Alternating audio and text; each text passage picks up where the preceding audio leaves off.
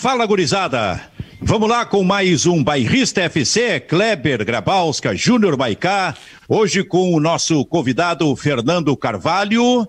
Todo mundo recolhido, afinal de contas, esfria, chega o inverno e a gente fica com mais medo ainda do coronavírus. Então, quem pode, por favor, fica em casa é bem verdade que tem muita gente que não pode precisar trabalhar, trabalhos essenciais, e, e esses precisam ter o máximo de proteção possível, esses que têm que ir para a rua, precisam ter o máximo de proteção possível, inclusive das pessoas que podem ficar em casa e nesse aspecto devem ficar em casa. Bom, é nesse embalo então, nesta sexta que a gente está começando o Bairrista FC, na parceria do Grupo Bairrista com a RDC TV. Fernando Carvalho, tudo bem contigo, Fernando? E aí, Benfica, Kleber, Júnior, prazer mais uma vez estar em contato com vocês. É, tudo bem aqui, eu estou em Atlântida, continuo aqui, continuo isolado hoje na, na companhia da minha filha Samanta, né, observando aí as notícias, uh, observando os acontecimentos, acompanhando vocês quando posso, acompanhando o futebol que não está se desenvolvendo, mas uh, tem as notícias diárias, a, a possibilidade ou não de recomeçar campeonato, enfim Estou na mesma você praticamente. Pois é. Kleber, tudo bem, Kleber? Tudo bem, Silvio. Estava acompanhando aqui, o Rio de Janeiro se mobiliza. Olha só, o Rio de Janeiro se mobiliza para voltar ao futebol. É possível isso? Não, é, isso é demais, né? O Rio, que é um dos estados mais afetados, uma das cidades mais afetadas. Ultrapassou São Paulo, né? futebol. Ultrapassou São ultrapassou Paulo. São, Paulo ultrapassou São Paulo, né? E aí, uh, hoje, a, hoje houve uma reunião, ou, enfim, foi a, a, anunciada aí, publicada uma nota oficial da federação, não assinada pelo Botafogo nem pelo Fluminense. Esses dois estão fora. Mas os clubes pequenos, esses estão com pressa de fazer e garantem que vão ter todo o rigor no combate ao coronavírus. Não, eles estão brincando com o perigo, né? Então, estão brincando, né, Maicá? É, Silvio, e no Rio de Janeiro, onde se fala em até adotar o, o, o, lockdown, né? Que é o isolamento total, enfim, todo mundo dentro de casa, como foi na Espanha, na Itália, é, com, sem autorização para sair para rua, né? Como não é o caso aqui, a gente está no isolamento social. É tudo muito confuso, né? Como a gente sempre fala aí, eu acho que falta um posicionamento oficial de, do, dos governantes ou da CBF, enfim. Tá, tá faltando diálogo, tá faltando entendimento entre as partes, porque esse tipo de informação gera desinformação, né? gera confusão, e aí a população fica confusa realmente. Alguns acreditam que tá tudo ok, outros que não. Então, cada um tá dizendo uma coisa. Acho que falta uma, uma palavra final aí, uma, uma, um, uma uma declaração mais forte dos nossos governantes e tentar que o diálogo aconteça, esperar, né, Silvio, que o diálogo, que o diálogo seja feito aí entre as partes, entre CBF, governadores, presidente, enfim, para ter uma, um posicionamento oficial, pra, porque senão fica todo mundo especulando e gerando essa, essa expectativa desnecessária e perigosa. Fernando Carvalho e a volta do futebol, Fernando. Bom, me fica é, é, até estão aqui no programa que o Júnior se manifestou contra o retorno e eu não fui tão contra.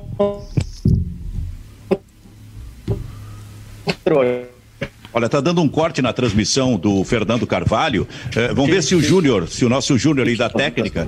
Fernando, dá só uma seguradinha. Vamos... Protocolo, muito contra. Fernando, Fer, Fernando, vamos fazer o seguinte. Júnior, tira o Fernando, por gentileza. Vamos ver se o Fernando está me ouvindo. Ou então, Júnior, faça o contato com o Fernando para a gente tentar me, melhorar essa internet dele aí. Vamos ver. Vamos, vamos agora então. Recomeça aí, Fernando. É onde eu fui, então vou, vou recomeçar.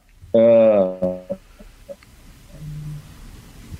uh, o Júnior ontem quando eu participei do programa que ele era contra o do, do futebol, né? E eu fiquei uh, contrarei um pouco a sua posição porque achei que os jogadores não, não faziam parte do grupo de risco, que isso aí uh, talvez com, com, protocolos de fiscalização pudesse haver o retorno, né? Tá me ouvindo agora, Bifi? Sim, tá bem agora. Pode seguir. Bom, Uh, e aí, hoje eu quero retificar minha posição, porque como a gente não tem conhecimento técnico desse assunto, é, não dá para avançar muito o sinal, né? Eu me arrependi de ter feito isso. Não dá para avançar, nós temos que seguir as orientações, nós temos que seguir as determinações de quem conhece. É, eu, nessa manifestação no programa, e, e, e eu acabei fazendo do teste do Covid, a eu não, não tenho nada, e fiz porque eu estive na CBF no princípio de março com algumas pessoas que, que haviam retornado da Europa, pessoa, o pessoal da comissão técnica do Tite, com quem eu conversei, estive junto, almocei junto, e aí resolvi, desde lá, né, eh, eu vi, eu tava com aquela pulga atrás da orelha, vou fazer, vou fazer. Acabei fazendo e não deu, não deu nada. Aí mandei para o médico, e essa conversa com o médico, que eu vou, não vou dizer o nome, né, mas é um médico muito conhecido em Porto Alegre, no Rio Grande do Sul, aí me deixou bem assustado com a situação, né, mais ainda do que a gente já está.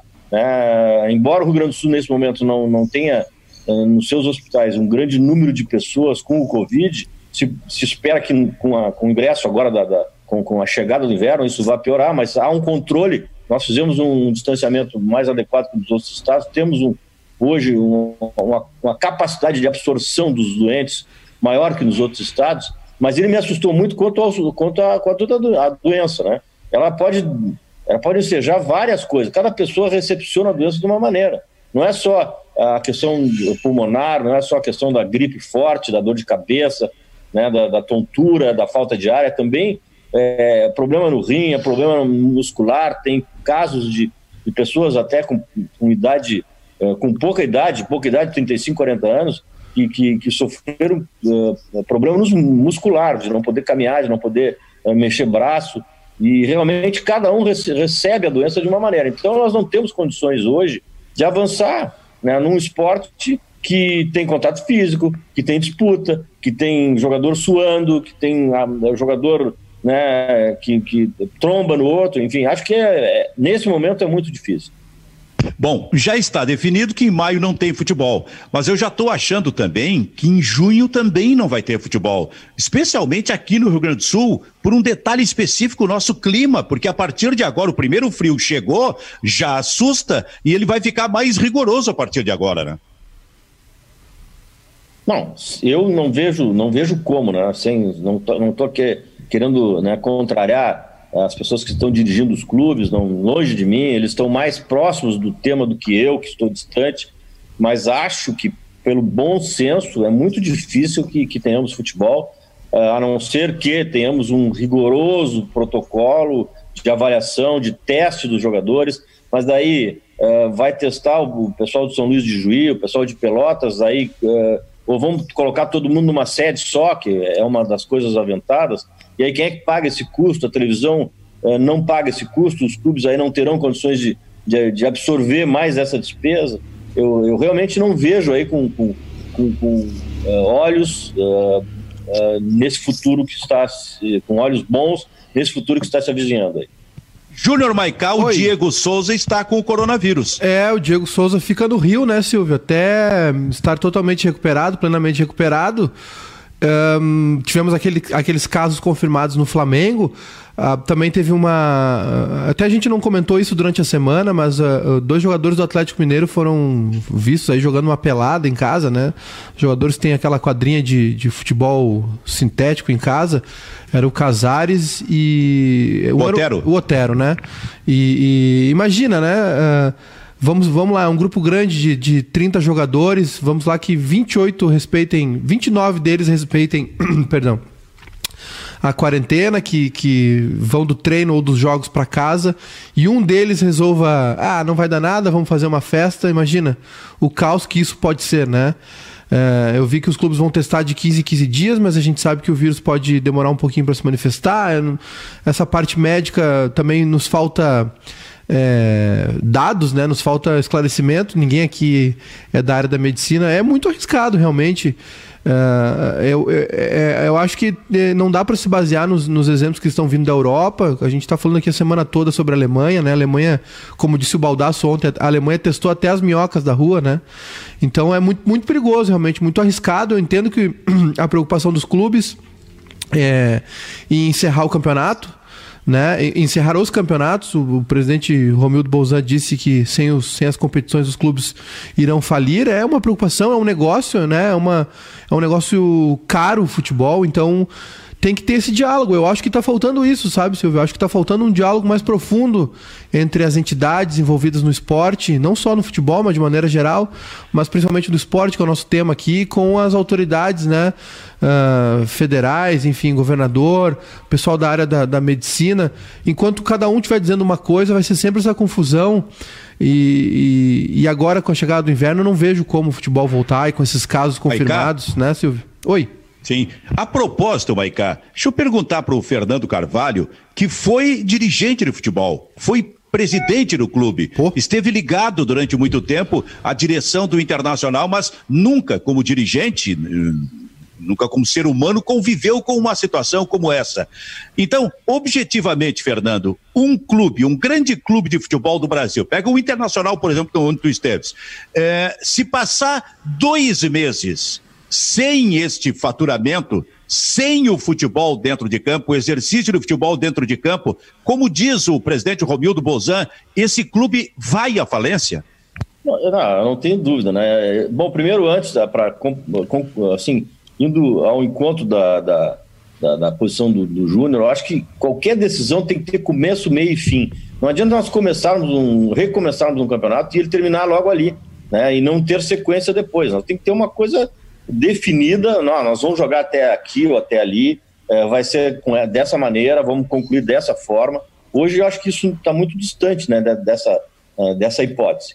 É, em relação à receita dos clubes e às despesas, hoje o que eu vejo é que as despesas permanecem e as receitas não entram.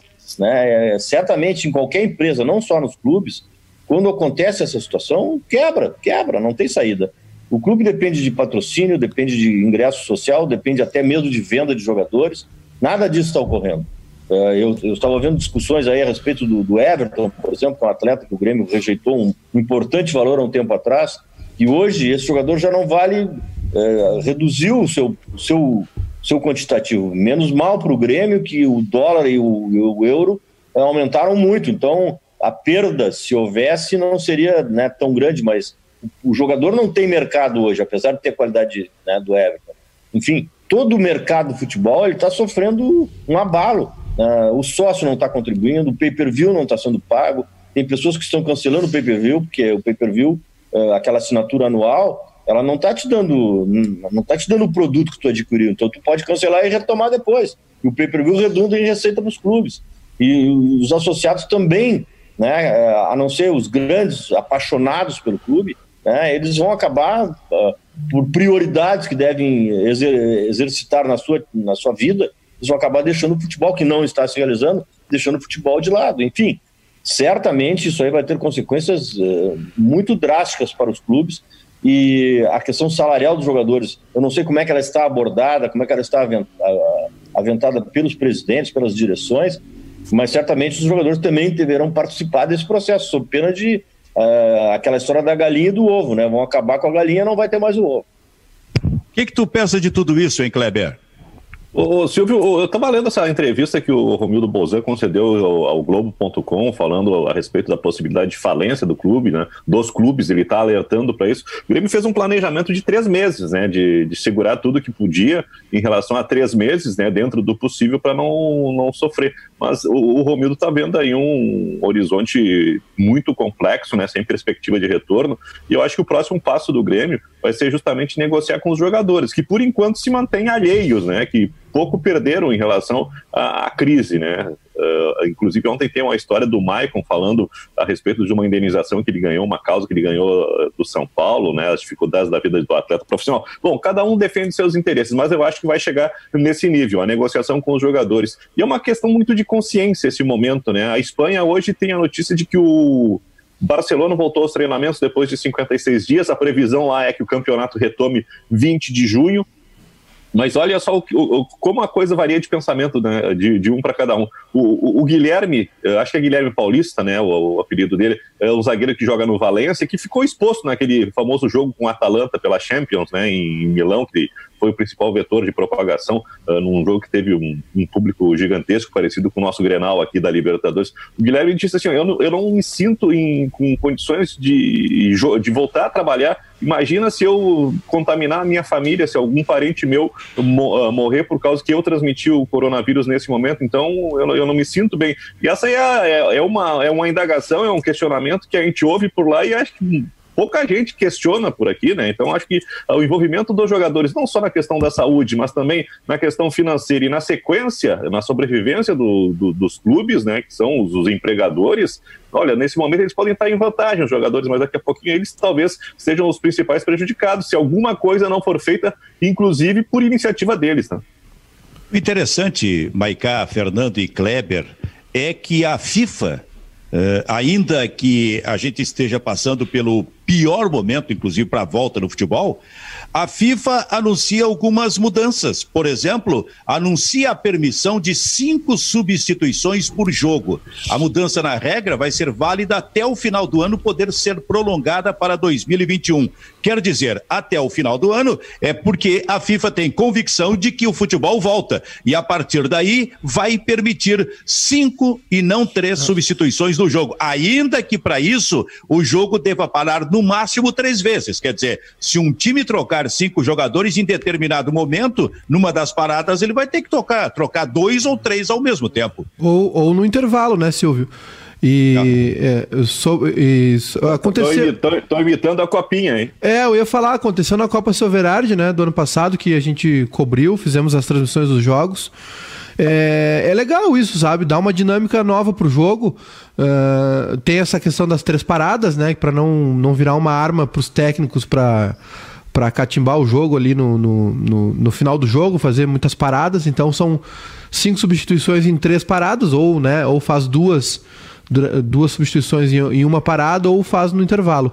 Agora, na questão da FIFA, Silvio, o futebol retornou, na verdade, né? Hoje o, o campeonato sul-coreano voltou e o campeonato alemão também está com data marcada já para o dia 16, né? Na sexta, se não me engano, né?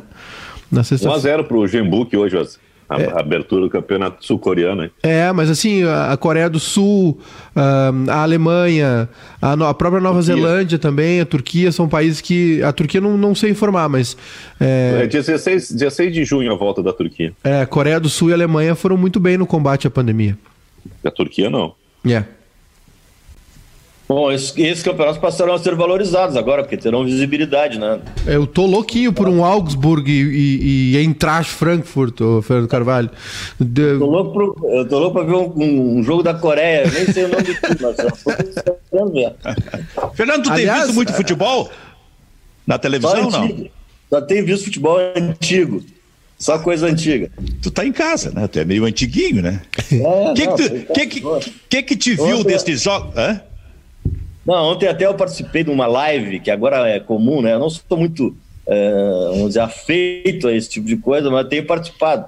E me convidaram para falar sobre a coisa que a gente gosta, Benfica. Tu eu sei que gosta também. Sobre essa, essa, as seleções antigas, como jogavam, como não jogavam, né? o esquema tático das seleções, as escalações, o que mudou né? Esse é o tema que a gente hoje está abordando, infelizmente, mas é um tema, eu gosto, é uma conversa de bar, né? uma conversa de boteco, e acaba sendo levada para as redes sociais e as pessoas gostam. Tinha bastante gente até, e depois isso aí já me. Já, já, essa live deu margem a uma outra live que me convidaram agora para falar mais ou menos sobre o mesmo tema, no dia 22 de maio. Em si, eu tenho feito isso. E vendo os jogos do Sport TV, vendo os jogos da Fox, jogos antigos, né?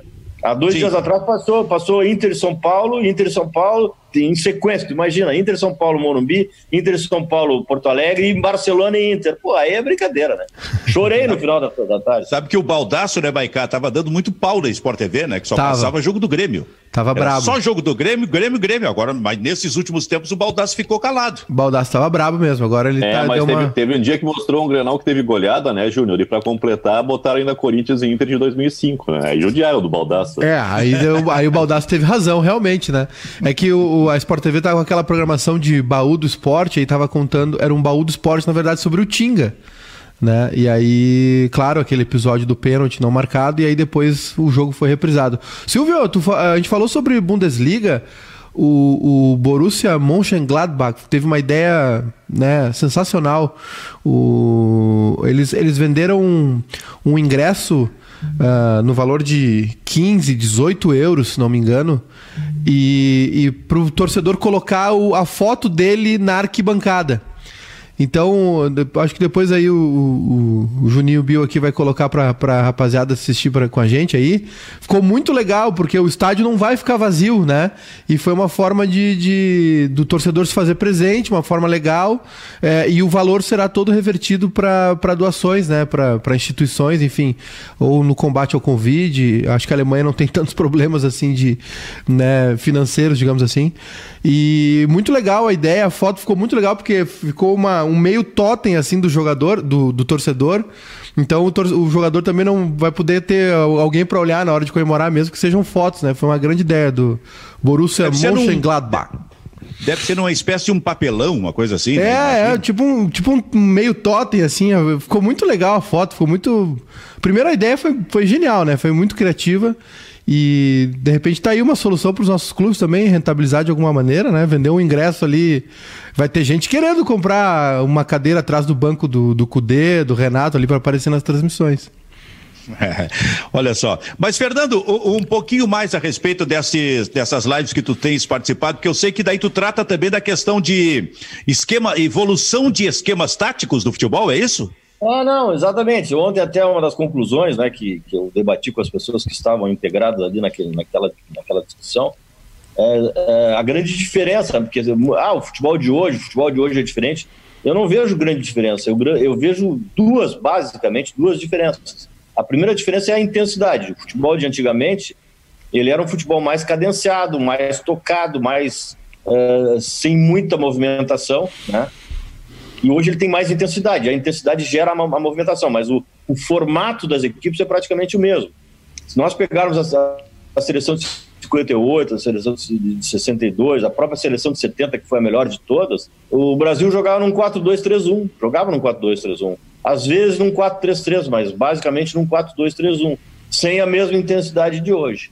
E o segundo ponto, e eu trago até para vocês debaterem, o segundo ponto é a questão da, da, da, retenção de bola, da posse de bola. Naquela época, as jogadas eram definidas com mais rapidez, com menos, com menos retenção de bola. Hoje, a maioria dos times no mundo, ela retém, os times retêm mais a bola, ficam com a bola até fazer a jogada terminal, até tentar fazer a jogada definitiva. Coisa que não acontecia naquela época. Então, eu vejo esses dois pontos como os, os, as novidades que nós temos, assim, é, em termos de, de, de, de evolução tática. Pois é, eu acho que essa questão da retenção de bola, da posse de bola hoje, ela passa muito por passes curtos, né? Fica trocando, uh, trocando passes próximos os jogadores, e aí tu estabelece uma comparação como naquela época em que daqui a pouco, uh, digamos que o time poderia ser mais vertical, ele decidia mais rapidamente, apesar do futebol Exatamente. ser, apesar do futebol ser mais lento, mas ele decidia mais rapidamente com a bola chegando mais rapidamente no ataque. Aí me parece que tem um detalhe importante. A gente pode pegar o Gerson como exemplo. O Gerson era o jogador do lançamento, que não se vê muito hoje, por isso esses toques mais curtos até chegar na frente. Só que daqui a pouco vinha em cima do Gerson a surpresa, porque ele era um jogador de uma qualidade técnica excepcional. A gente voltou a ver agora na Copa de 70. E aqueles lançamentos deles, dele eram impressionantes, porque caía exatamente de assim, ó, no lugar certo para o jogador certo, no, volta e meia caía no peito do Jairzinho, no, ou no, no peito do Pelé, por exemplo. Era um passe de 30, 40, 50 metros maravilhoso. Por isso, talvez, essa definição para chegar da frente fosse mais rápida, né? É, e também pelo fato do, do, atleta que receberia o passe, ou que recebia o passe naquela época, não ter uma marcação tão pressionada como é hoje. Né? Hoje, hoje o jogador é acompanhado, é acompanhado, hoje tem marcação, hoje, hoje tem uma linha defensiva que, que não permite esse tipo de lançamento. Né? Além do mais, o Gerson teve um lance na, teve um lance na Copa de 70, que redundou em gol, inclusive, que acho que foi o gol, da, o gol do, do Jairzinho, quando ele entrou pelo meio contra a Itália, que o Pelé cabeçou a entrou fazendo, recebeu a bola, ele, ele tinha um, um círculo de ideia de 4, 5 metros que não tinha ninguém próximo. Ele deu um biquinho na bola, olhou de novo, deu outro biquinho, olhou de novo e aí lançou. Não sei se você lembra desse lance. Sim, e sim. aí deu tempo, ele, ele teve tempo, ele teve tempo para fazer isso. Hoje, hoje ele não faz mais isso. Hoje, se ele pensar, se o jogador pensar em dar um biquinho na bola e olhar, vem o cara e atropela ele. Né? Hoje tem uma intensidade maior. O espaço está mais curto hoje para jogar, então tu tem que ter mais rapidez de raciocínio. É por isso que o toque de bola passou a ser essencial para que as jogadas uh, de definição aconteçam no momento de desarrumação do adversário. O que, que acha, Kleber? É, tem dois aspectos da marcação, né? Eu ia até me lembrar, até citar esse lance do Gerson, né? O espaço que ele tem e o tempo que ele tem para dominar, pensar e executar, né? A marcação uh, não é em cima. E a outra coisa é, é no te famoso terço final, né? Uh, no um contra um, é né? uma característica muito forte do Jairzinho, porque a marcação é praticamente um contra um na, na, nessa Copa de 70, não tem assim uma, uma cobertura tão forte, né? Uma marcação mais agrupada. E aí quem tem a qualidade individual, e talvez isso tenha feito uma enorme diferença para a qualidade daquele time de 70, né? Fica muito mais fácil também na hora da definição. É, hoje, Agora... hoje é uma, as linhas são mais próximas hoje, né, Kleber? As linhas jogam mais próximas. E isso faz com que o atleta não tenha tanto espaço. No momento que eles superam um, um marcador, eles já tem logo a seguir o segundo marcador. E se vocês pegarem um jogo que passou agora, o jogo Inter e Barcelona, nós sempre dobramos a marcação. Em qualquer setor do campo, de um lado o Edinho, do outro lado o Elton Monteiro, dobrava a marcação. Ceará com o Ronaldinho. Ronaldinho vinha para dentro, Ceará acompanhava e se não conseguia desarmar, tinha o Edinho. Ou, aliás, tinha o Elton Monteiro. Do outro lado, o Edinho né, ou Vargas que entrou no segundo tempo. Então, havia uma aproximação e uma dupla marcação né, diante do reconhecimento que o adversário era mais qualificado, que foi o caso, né, só reconheceu que o adversário era melhor e teve que fazer essa dupla marcação no meio campo. E a entrada do Vargas foi exatamente para reforçar esse tipo de coisa que uh, no primeiro tempo o Alex conseguiu fazer uh, em parte, mas não estava uh, fazendo como o Abel havia determinado.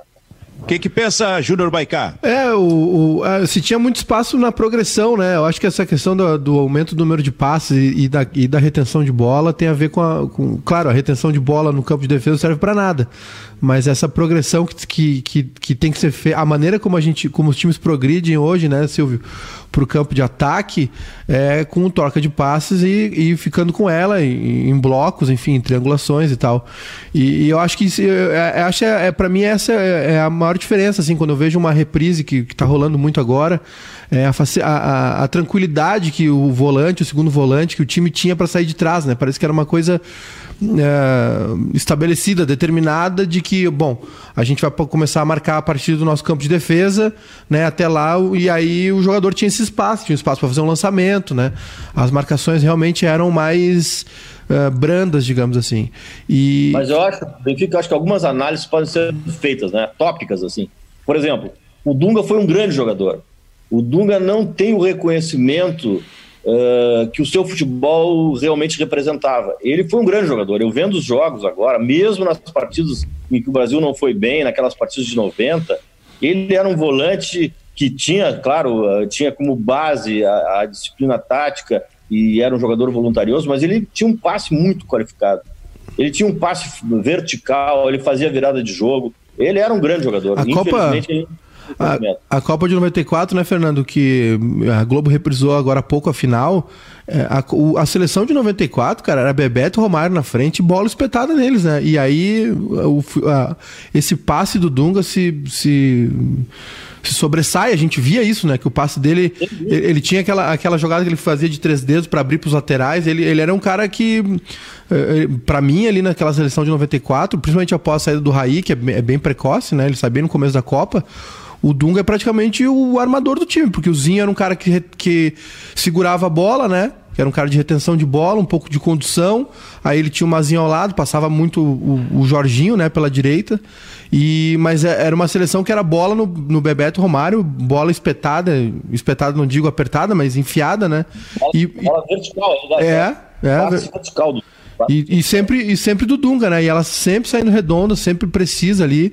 Ele foi. Ele, e, e, também na marcação. O jogo contra a Itália ele pegou firme também, que é uma coisa importante para o volante, né? O, o, o, o Maiká, sabe que em alguns movimentos, o Dunga me lembra, sabe quem? Hum.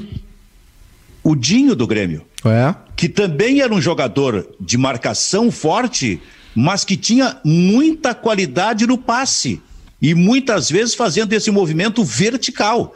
Tanto que eu sempre cito que, para mim, o Dinho foi o melhor volante que eu vi jogar no Grêmio. E, e, e, alguns movimentos, insisto, Fernando, me parece, eles, eles são meio, na minha opinião, meio parecidos com os movimentos do Dunga. Olha, eu, não, eu, eu, vou, eu vou abrir mão de dar opinião sobre isso, porque eu não via muito jogo do Dinho e via em Grenal quando eu tava. Eu não estava lúcido. Então é melhor eu não dar opinião. Achei que tu era isento. Não estava lúcido em Grenal. Eu ainda não consegui isenção, estou tentando, mas é difícil para mim. Ainda mais nessa, nesse tipo de pergunta aí. Aproveita essa reclusão de agora, rapaz. Tá sozinho, tá, tá com teus próprios pensamentos, não tem ninguém para conversar sobre futebol. Sempre é tempo. Diz aí, Kleber.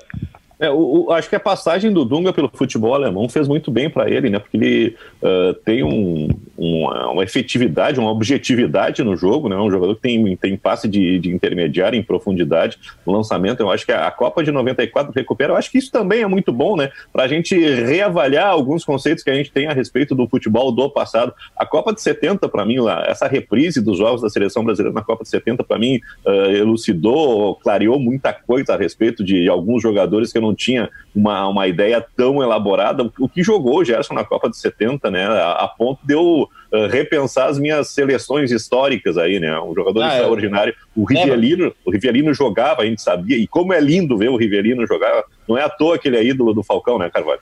Do, do Maradona, perdão. Co co concordo plenamente contigo. O Gerson, depois de eu ver novamente essa Copa, eu não, não, não pensei em colocar o Gerson numa seleção de todos os tempos, mas hoje eu coloco. Né? Hoje eu coloco. É, acho que realmente foi um jogador extraordinário. Aquela seleção ali, a maioria dos jogadores é, é, faz parte da minha seleção de todos os tempos. Mas um outro assunto tópico que eu, que eu abordei ontem, posso trazer aqui a vocês. O Barcelona, que criou essa escola, que criou esse grande, essa forma maravilhosa de jogar, né, que é o tic-tac, que depois uh, foi copiado por outros, por outros treinadores e outros clubes. Na verdade, a origem desse, dessa forma de jogar foi a seleção holandesa 74 e foi o Cruyff que levou para lá. Se vocês pegarem aquela seleção holandesa, claro que de uma outra forma, principalmente porque naquela época tinha a linha do impedimento de, diferente, né, marcado diferente. A seleção holandesa era também um time maravilhoso. E foi daqueles times que. Eh, que pena que não ganhou aquela Copa, né? Perdeu para a Alemanha na final, claro que com justiça a Alemanha jogou muito, marcou muito, jogou de acordo com o adversário, colocou um jogador para marcar o, o, o Cruyff campo inteiro, né? E, e, mas foi uma seleção maravilhosa também. E jogava dessa forma, jogava com três, um volante, dois meias volantes. O Cruyff não era centroavante, ele vinha atrás para compor. Dois pontas, meias, que jogavam abertos e entravam em diagonal, Rap Rezenbrink. Né? Era uma seleção maravilhosa também. E é uma outra coisa que eu gosto sempre de lembrar e para trazer para o Barcelona de hoje. Essa escola permanece no Barcelona até hoje. Sabe que é, o, às vezes eu fico pensando, se aquela seleção da Holanda ganha aquela Copa, talvez ela não fosse tão falada hoje. Porque tem uns negócios meio interessantes assim no futebol, né? Porque é, a marca ficou, independente de não ter vencido. E foi uma revolução na época. Aliás, para mim, o Cruyff, o Johan Cruyff, foi o maior revolucionário da história do futebol tanto como jogador, comandando aquela seleção, ele era o, o, o, o, eh, digamos, o centro o centro de comando daquela seleção holandesa, assim como técnico, porque ele levou isso para o Barcelona. Por isso eu defino, assim, por isso eu defino como o maior revolucionário da história do futebol, falando sobre um profissional, para mim é o Johan Cruyff. O que, que é, Kleber? A leitura tática, né? O jogador que entende o que está fazendo, não é, é. Uma, uma, uma, simples reprodução de, de movimento, né? O cara que tem a elaboração do jogo, né? E aí ele sai uh, como peça central desse time de 74, até poderia ter jogado a Copa de 78, e, e, e traz os conceitos e implanta isso, né? Numa escola que depois se transforma numa, numa outra escola, né? Uma, uma releitura da Holanda, que é o Barcelona. Né? É, e, a, e, a, e, o, o treinador que concebeu isso aí foi o Rinos Michel, né? Isso. Esse, esse era um grande treinador, era um treinador. Uh, naquela época, vocês vão lembrar, tinha, tinha um treinador da Yugoslávia chamado Miljan Miljanic. Eram os dois grandes treinadores da época. O Rinos Michel e o Miljanic, esse da seleção da Yugoslávia, que era, um, que era uma seleção muito bem treinada, embora não tivesse grandes jogadores. Teve algum destaque nas Copas, mas não tinha grandes jogadores. Tinha o Dijais, que era um ponto esquerda. É, e o Milanino era um treinador, acho que até treinando depois do Real Madrid, é, era um treinador também destacado, mas o Rinos bicho, a armação que ele fez, aquela, aquele futebol total, aquela compactação, aquela marcação de três jogadores na bola, né? Aquele enxame praticamente de laranjas né, em cima do, do homem da bola, é, que hoje é o que se faz. O Barcelona faz isso, né? Hoje o Barcelona marca muito o homem da bola, pressiona, pressiona de trás, pressiona na frente. Realmente é de lá que vem essa escola que hoje está predominando no mundo. É, agora vou te dizer uma coisa, Fernando. É, qualquer grande treinador, se não tiver dentro de campo jogadores que interpretem aquilo que ele está querendo, talvez fique no meio do caminho. eu vou citar um time do Internacional, no caso, tu fala do Internacional. Rubens Minelli foi um dos grandes treinadores, para muitos o maior que passou no Internacional. Mas dentro de campo era impressionante que ele tinha jogadores e que naquela época era uma coisa difícil. Nós estamos falando dos anos 70, era quase que uma ideia embrionária de um futebol de, jogado de uma outra forma, um futebol total, mas ele tinha dentro de campo jogadores que entendiam isso, que tinham compreensão, que tinham leitura de jogo, tanto que vários deles viraram técnico. E isso é impressionante porque já acontecia no grande time de 75 e ficou aperfeiçoado em 76 quando chegou o Marinho Pérez vindo exatamente no Barcelona com o entendimento aí sim de um jogador que estava já atuando no futebol europeu. Ah, e foi o Marinho Pérez que trouxe uma evolução para o nosso time, né, naquela época. Uh, não sei se tu lembra, Benfica, uh, os outros certamente não, não, não viram, não, não vão lembrar. Não, o Kleber viu, que isso, cara? Ué, que que é isso? O Kleber viu, Kleber? Não, Kleber, não era muito pequenininho. O Kleber era da nossa geração. Tinha, tinha, tinha, tinha três, dois anos, não me lembro. Bom, uh, quando o Marinho chegou no Inter, a zaga colorada era, era Hermínio e Figueroa. E o Marinho, uh, desde logo, uh, chegou e assumiu a titularidade. E o que, que o Minelli mudou? O Minelli mudou com a marcação homem a homem. O Marinho passou a ser o jogador da caça. Ele, ele caçava o seu adversário o Figueroa ficava na sobra, né?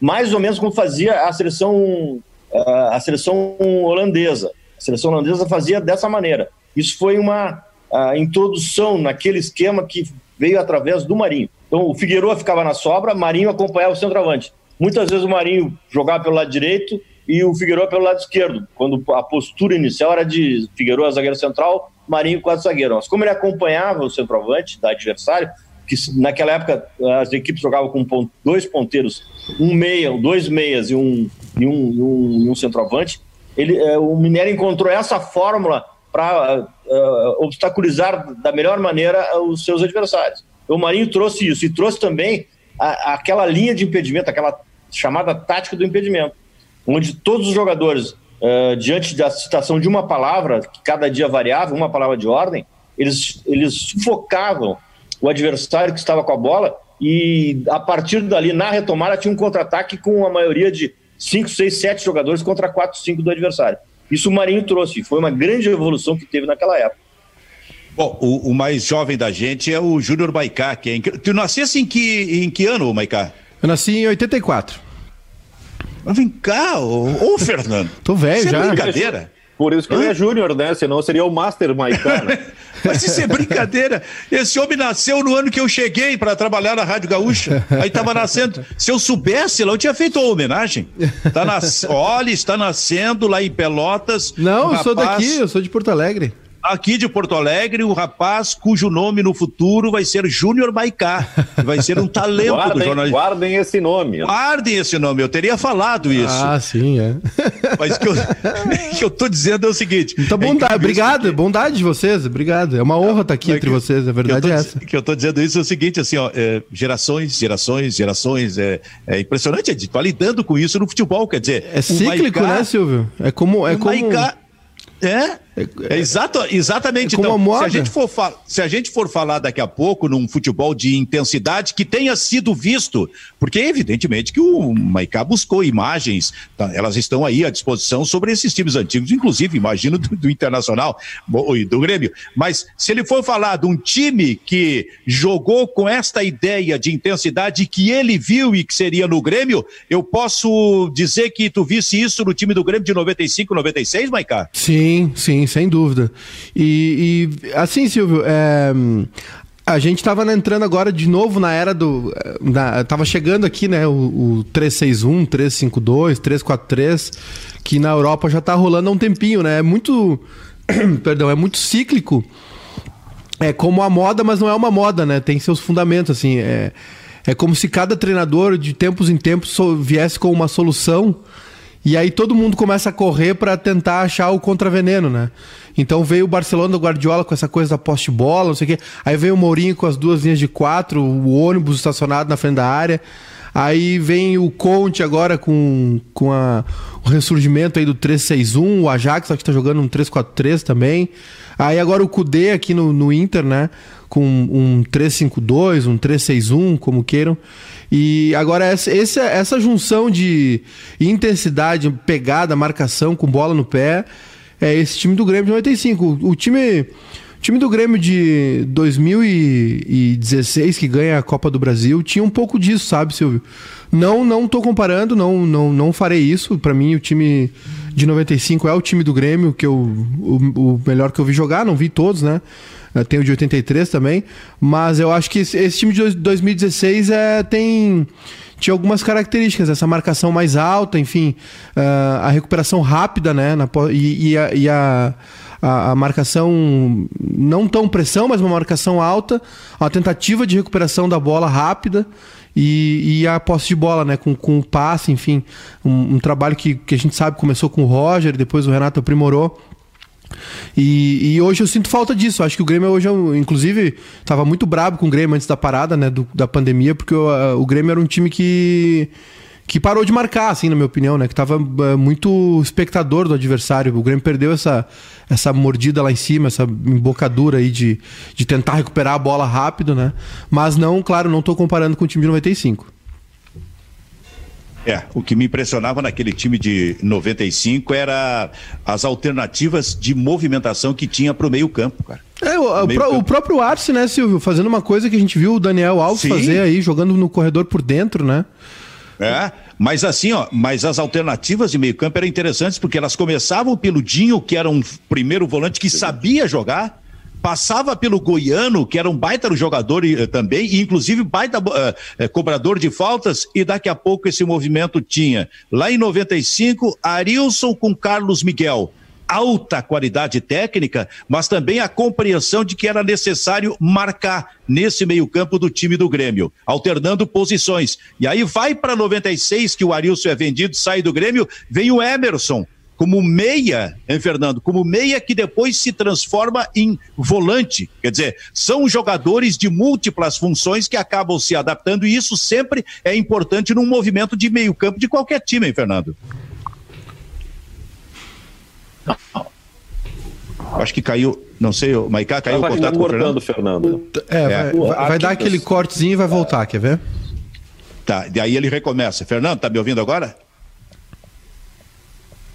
Bom, em seguida vem o Fernando. E aí, a tua opinião Alô? sobre isso, ô, ô Kleber? Não, voltou? Voltou, voltou Fernando? Voltou, Fernando.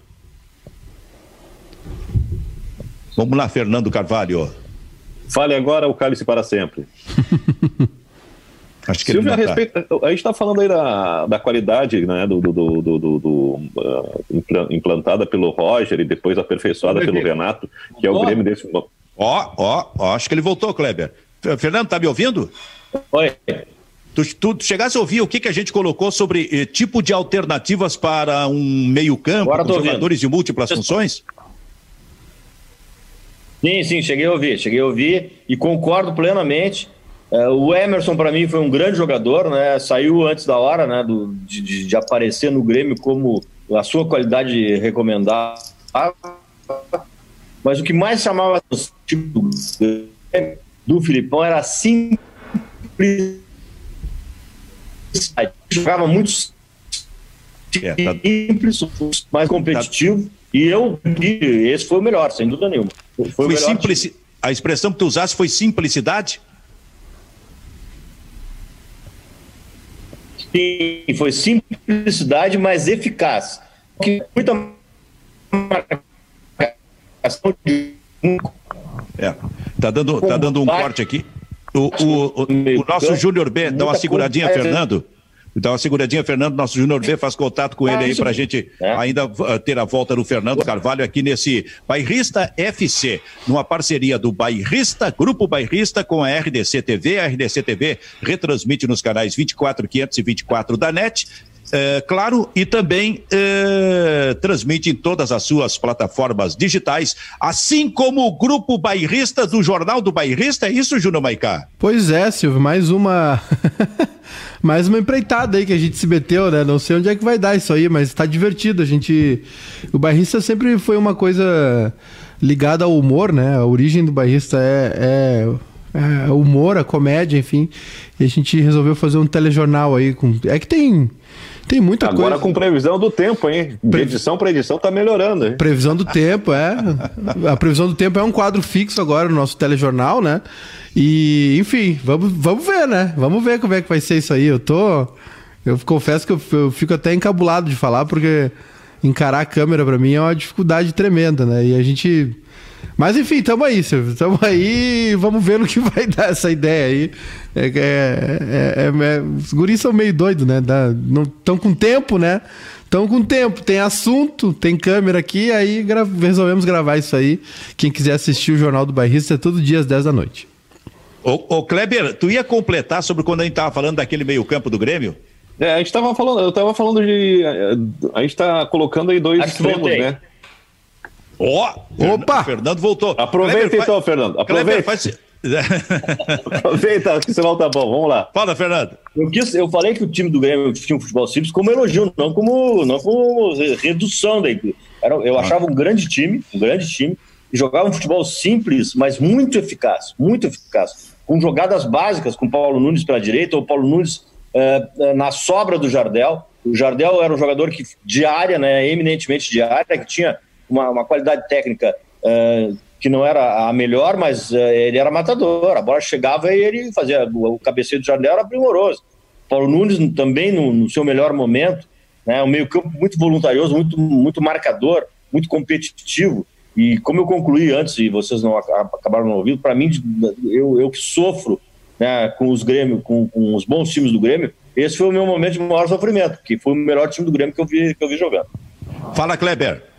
Ah, entre esse Grêmio do, do Filipão, né, e o, e o Grêmio do Renato, tem o Grêmio do Tite, né? Talvez que não eh, tenha, tenha tido uma qualidade, tenha tido um auge, mas um período talvez muito curto, não, não tão duradouro e marcante quanto o do Renato e o do, e o do Filipão. E esse time do Grêmio, né? É, eu acho que o Grêmio fazia o anti-marketing, né? Porque era um time muito bom, era de muita qualidade. Só que o, o, Grêmio conseguia vender uma imagem que eu não sei se era real, né? Porque no fim fica a imagem do time brigador. Não, o Grêmio tinha muita qualidade. Só que aí tava o Cacalo, que era um incendiário, o Filipão que gostava do negócio, é que esquema Parmalat, porque que o Grêmio é sempre sofrido, que não sei o quê. Mas é, era um time de, de, de muita qualidade. Mas eu, eu friso entre esses dois Grêmios Grêmios, o atual e o do Filipão, o, o, do Grêmio do Tite, que também tem, vem com uma ideia nova, né? Serve de inspiração, inclusive, para a seleção brasileira, e que é o.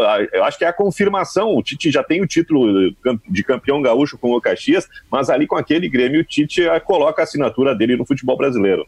E até é acho, eh, analisando esquemas que eu gosto, o melhor 3-5-2 que eu vi jogar no país foi, do, foi esse, foi esse do Grêmio.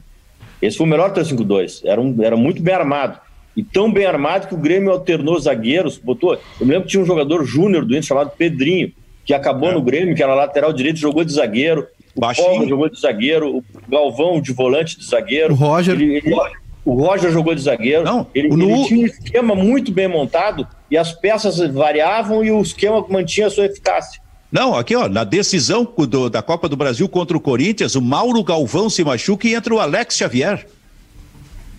É? Que, tam, é. que, também foi bem, se adaptou àquilo ali. Quer dizer, é, isso quer dizer o seguinte: o esquema estava ajustado.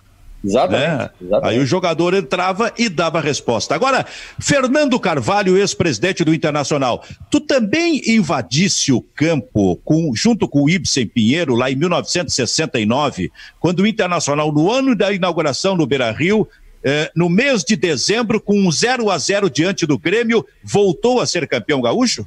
Invadi espiritualmente. Naquela época eu tinha 16 anos. É, gostaria de ter invadido porque o Zeno Escobar Barbosa, árbitro, anulou um gol inacreditável do Valdomiro, que não foi impedimento, eu estava na linha. né? E, lançamento do Tovar, é, gol do Valdomiro. É, para nossa. Aquele, aquele grito sufocado, ele durou muito tempo, né, Benfica? E daqui a pouco tu tá conseguindo, e o time do Grêmio era muito bom, se vocês pegarem. Né? No, no, no último minuto daquele jogo, o Áureo, zagueiro do Grêmio, deu uma, um chute de fora da área, a bola por, assim, passou tirando, trincando, triscando o, o, travessão. Então, pô, foi, foi muito sofrimento. E o Zeno poderia ter, né, se confirmar o gol, acalmar, representando a maioria dos colorados ali, que como eu gostaria de ter entrado também. É, lembrando o Ibsen Pinheiro, falecido Ibsen Pinheiro, saudoso Ibsen, invadiu o campo no final do jogo, até em função desse gol, exatamente, é anulado no Valdomiro pelo Zeno Escobar Barbosa. Não, e, e em função de faltas, que o Zeno começou a, o Zeno começou a marcar faltas perto da nossa área, e uma falta atrás da outra, e o Ibsen aí resolveu invadir o campo. E entrou caminhando, sereno, tranquilo, sinal de que não ia acontecer nada, né, velho? É, exato, exato. Ele, ele, teria dito assim, ou, ou tu para com isso, eu abro os portões, é isso? É, é. ele disse isso, Fernando? É, é, diz a lenda que sim, né? Ele fez um sinal para a Coreia e disse que abriu os portões da Coreia. Diga, Silvio Benfica. Paicá, o interessante do Fernando é que ele lembra dessa atuação do Zeno Escobar Barbosa, que estava louco e tal. Mas ele não lembra da atuação do Roque José Galas, a, que num jogo do Inter contra o Caxias, acho que foi? Contra Caxias. Não, contra o Flamengo, Flamengo. Flamengo. Flamengo de Caxias. Que o uh, Edson Madureira, lateral direito, chutou uma bola, a bola bateu na rede pelo lado de fora e o Roque José Galas deu gol pro Internacional. aí, o, aí o Fernando não reclama. É que quem, quem bate esquece, quem apanha não, né? Então quando a gente bate, a gente esquece. Quando a gente apanha, a gente. Como é que foi essa história? Tu estava no campo também, né, Fernando? Evidentemente que eu estava no, no, no, campo. Se não me engano, o Caxias tinha um zagueiro chamado Pelé. Tinha um zagueiro chamado Pelé. Vamos Nossa, até pesquisar. E, e acho que o gol foi válido o, o, da posição que o, que o Galas estava, não tinha como ver diferente, e ele acabou dando o que ele viu. Ele acabou dando o que ele viu. Depois... Foi que nem o Zeno. O Zeno também, no gol do Valdomiro, deu o que ele não, viu. Não, não, não, mas o Zeno deu um, deu um impedimento que o Bandeirinha não deu. É. Então decide, ô Kleber, decide essa parada aí, Kleber. Ah, ah o Kleber tinha três anos, ele não lembra. Tem que pedir o VAR, cara. Tem que pedir o VAR, assim. É, mas olha, eu lembro muito desse jogo aí. É interessante. Essa bola bateu pelo lado de fora e, os, e o Rock, e o Rock José Galas, que aliás depois veio a ser comentarista de arbitragem legal. Uma figura. Se declarou marav... colorado, né? Se declarou colorado depois. É, uma figura maravilhosa, cara. Né, Kleber? A gente conviveu ah, com ele na Gaúcha. Que, que cara espetacular. Cara. Mas, mas Benfica, em termos de erro de arbitragem, um erro que poderia ter mudado a história do futebol gaúcho foi o erro do Agomar ao não dar um pênalti no Dario naquele Grenal que o Grêmio venceu uh, e que ganhou o Campeonato de 77. Não sei se tu lembra. Sim. Esse foi um erro histórico, que o, que o Agomar deu o pênalti o, e tomou dois ombraços do, do Oberdan e acho que do Cassiá ou um mas, outro zagueiro dele. Mas eu acho que não tirando era... da área. Eu acho que não é o Grenal do título, né? É um Grenal da fase de classificação, cara. Não, não, é um Grenal que o Inter ganharia uma fase que não daria o Grenal ah, tá. Não daria, não daria Inter, a vantagem do Grêmio. Grenal, tá, nós sim. ganharíamos uma fase. Foi o Oberdan, o zagueiro do Grêmio, que meteu o peito no, no, no Agomar e ele anulou o gol. Anulou ele anulou o, o pênalti. Anulou, é, anulou o lance. Eu lembro disso também. É, é, tudo que vai e volta, né? Eu lembro disso. e tu lembra disso, Maiká? não, essa parte não, é, nem, nem não lembro não, e não, não consigo os registros visuais. É o que a gente estava comentando antes, né, de Copa do Mundo. Graças a Deus existe o YouTube. Silvio! Depois tu busca uma, se não me engano, uma voadora do escurinho no árbitro Luiz Torres, viu? É Luiz Torres, né? Luiz Torres. Luiz Torres, que era do que meu tamanho. Direita, que foi ponta direita do Aimoré. Entendeu? Ele foi ponta direita do Aimoré. É, que é, época é, boa, né? Que podia dar uma voadeira no juiz, né? Um tempo bom. Resolvia as coisas dentro de campo já. Mas essa tá aí, essa, essa, essa imagem tem aí, tu pode pegar aí no YouTube. Diga, Maiká. Não, eu preciso que o senhor, Silvio Benfica, mande um abraço pro seu Wilson, que tá nos assistindo, o maior camisa 7 da Vila Farrapos O homem, com, o homem tá com mais de 60 e os caras levam ele para jogar. Agora não, agora não mais, né? Durante a pandemia. Mas o homem é um terror na ponta direita, ponta esquerda. Não se, ainda estão tentando descobrir se ele chuta com a direita ou com a esquerda ainda. Vão, vão precisar de um especialista para afirmar. E é um grande fã de rádio uh, ouvinte aí de, de, longa data de vocês, de ti, do Kleber, e tá lá curtindo as histórias aí que, que a gente tá contando aqui do, da bola. Então manda um abraço pra ele aí, Silvio. Teu fã aí. Silvio. Seu Wilson, grande abraço pro senhor. Pai... quero ver o senhor jogando aí com a sete aí pela ponta direita, seu Wilson. Pai do maior, sam... pai do maior sambista, maior partideiro de Porto Alegre, seu Rodrigo Marido. Olha aí. Fala, Kleber. O, o, o seu Wilson, esse seu Wilson, se já jogava bola antes, imagina agora com essa concentração toda que ele tá curtindo. Quando abrirem, a, a, liberarem para entrar em campo, o cara vai entrar que é um monstro, né, cara?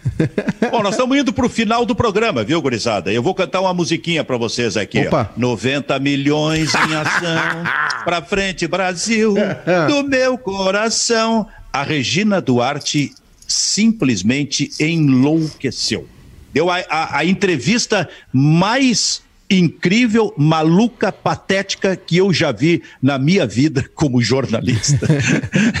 Mas emblemática. Eu, Mas eu, emblemática. Eu acho emblemática que... porque registra a ideia de um tempo de um governo. É, é, e, exatamente. E eu acho que a Regina Duarte não ia dar negativo o teste, o, ia dar positivo o teste dela, mas não o Covid, o bafômetro. Que loucura. Aí Fernando Carvalho. É. Fernando Carvalho, quanto tempo tu vai continuar aí no confinamento? É, eu, ah, esse mês de maio todo, né? Depois vamos ver. Esse mês de maio todo.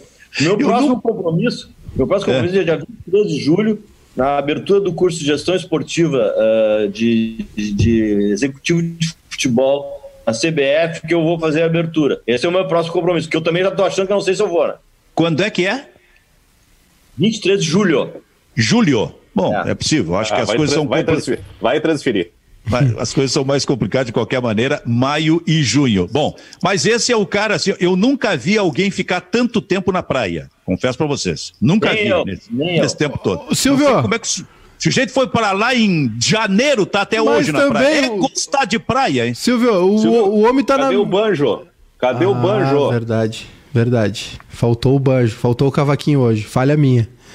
Mas, ô Silvio, eu te dizer, é o homem tá na praia porque ele tá, na, na, tá lá na mesquita, aquela de Abu Dhabi, lá que eu fui visitar lá, o troço é um palácio.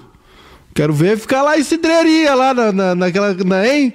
Eu, eu fico nessa praia aí, Silvio, tranquilaço, com banjo, com cavaquinho lá, é só me levar. Isso aí, depois que tudo melhorar, o Fernando vai fazer um churrasco pra gente. Quero ver. Vou... Olha, o que vocês já me prometeram de churrasco aí, ó. O Ribeiro Neto, Fernando Carvalho, Silvio Benfica. O que eu, eu Não, tenho, eu Ribeiro tenho... Neto te prometeu lasanha de preguiçoso. É, abraça eu, com ele. Eu tenho janta garantida até dezembro. Fernando, muito obrigado, meu velho. Daí, um abração para vocês e até a próxima oportunidade aí. Tô aqui à disposição, né? Sempre quiser, é só chamar. Vamos chamando então. Fernando Carvalho, que foi o nosso convidado desta sexta-feira no Bairrista FC, de Grupo Bairrista e de RDC TV. Tchau, tchau. Voltamos segunda.